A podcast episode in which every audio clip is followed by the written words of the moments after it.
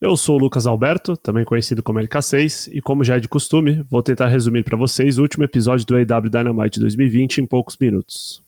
Nessa semana, no entanto, o verbo tentar aqui é usado de uma maneira mais literal.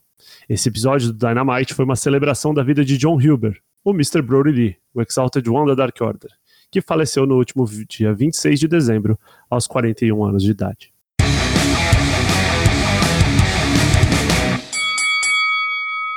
Programa começa com toda a equipe da AEW, lutadores, dirigentes e equipe de produção, perfilada na rampa, junto da esposa e dos filhos de Brody Lee. O gongo é tocado 10 vezes em homenagem ao ex-campeão TNT. A imagem é cortada para um depoimento em vídeo de John Moxley, contando sua jornada ao lado de Brody. Primeira luta é Matt Hardy em Private Party contra Young Bucks e Coach Cabana.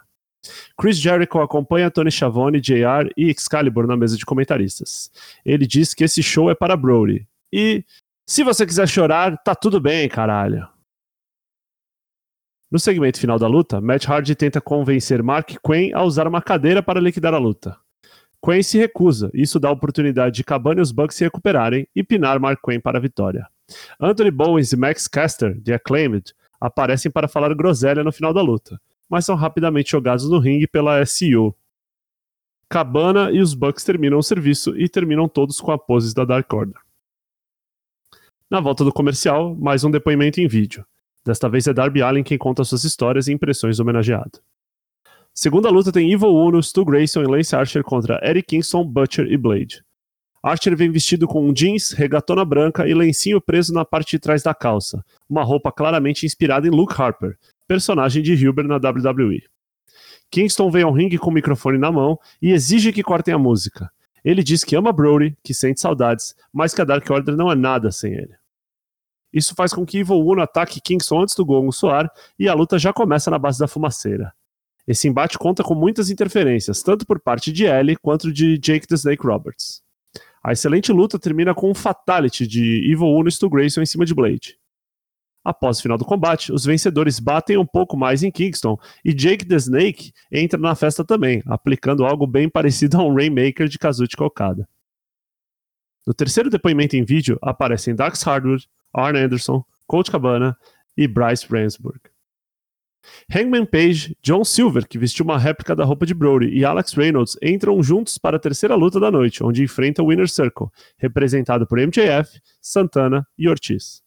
Logo no início, Hangman usa os papéis para acertar MJF, que fica muito puto com as risadas do público e vai tirar satisfação com o Negative One, Brody Jr., que está no ringside assistindo ao show.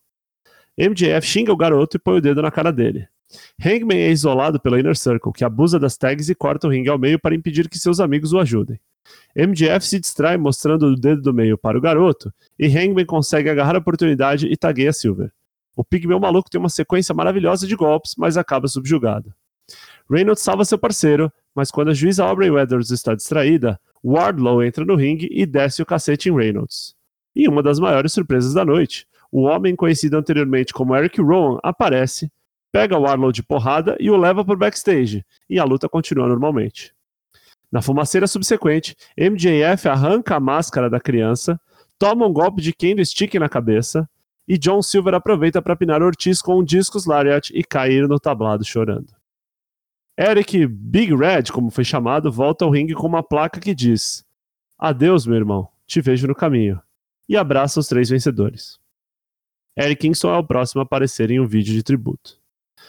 Anna Jay e Tay Conte aparecem para lutar contra a Dra. Britt Baker e Penelope Ford. Tay Conte com um outfit amarelo e azul bem estiloso, bem diferente dos tons de preto, cinza e roxo que predominaram nesse episódio. Embora as vilãs contem com a ajuda de Rebel, Anna e Tay conseguem lutar de igual para igual. Destaque para o Sling Blade maravilhoso da Dra. Baker. Anna encaixa Queenslayer em Penelope, e Tay consegue evitar que Britt Baker e Rebel cortem a submissão.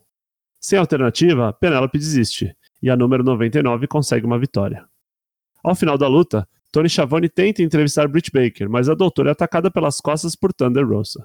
Chris Jericho é o último a dar um depoimento em vídeo. O main event é um Dream Match bucado pelo Brody Jr. O Team Taz enfrenta os wrestlers favoritos do garoto, Cody Rhodes, Orange Cassidy e o Cavaleiro Branco da Dark Order, o número 10, Preston Vance. Como todas as lutas desse card, essa é absoluta, abs Como todas as lutas desse card, esta é absurdamente formulaica. Os faces começam dominando, os rios cortam e isolam alguém, uma hot tag, etc. Mas alguns pontos são dignos de nota. O número 10 e Corey se estranhando no momento da primeira tag por conta de seu passado recente e em um segundo momento funcionando corretamente como um time foi um belo toque. Há também um momento onde Tess busca uma cadeira e tenta ajudar seus mancomunados, mas Arn Anderson pega uma cadeira também e acaba por criar um impasse. O número 10 aplica um Spinebuster em Rick Starks e liquida a fatura. Após o fim da luta, o Team Tess, inclusive Hook, seu filho, ataca os mocinhos e pega Corey de porrada. A tela escurece, a música de Darby Allin toca e ele vem ajudar os Faces. Até que a música para, a tela escurece de novo e chega Sting. Lado a lado com Darby. Lado a lado com Darby. Os dois se juntam ao número 10, Corey e Orange Cassidy no ringue, e encaram o Team Tess, que fica parado na rampa. Uma coisa meio 5 contra 5. Então vamos ao main event, que nas palavras de Chris Jericho é o verdadeiro tributo a Brody Lee. Corey, visivelmente emocionado, chama a esposa e Brody Jr. ao ringue. Os dois vêm acompanhados de Tony Khan e Preston Vance e trazem as botas de Brody. O garoto deixa as botas no meio do ringue, Corey coloca um lenço da Dark Order em cima, em cima delas. Tony Khan pega o microfone e, visivelmente nervoso, diz ao garoto que seu pai foi o maior campeão TNT de todos os tempos, e que por conta disso, a família ficará com aquele cinturão TNT para sempre.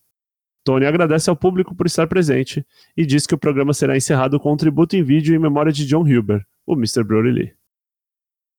O vídeo tem várias e várias imagens da vida pessoal e da carreira de Huber, mostrando todos os lugares onde passou, incluindo imagens de backstage da WWE.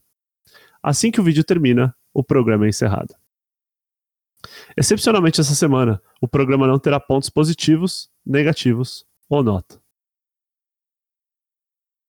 Não deixe suas demonstrações de afeto para depois. A vida é um sopro. Eu sou Lucas Alberto, do Four Corners Wrestling Podcast, e nos vemos em 2021.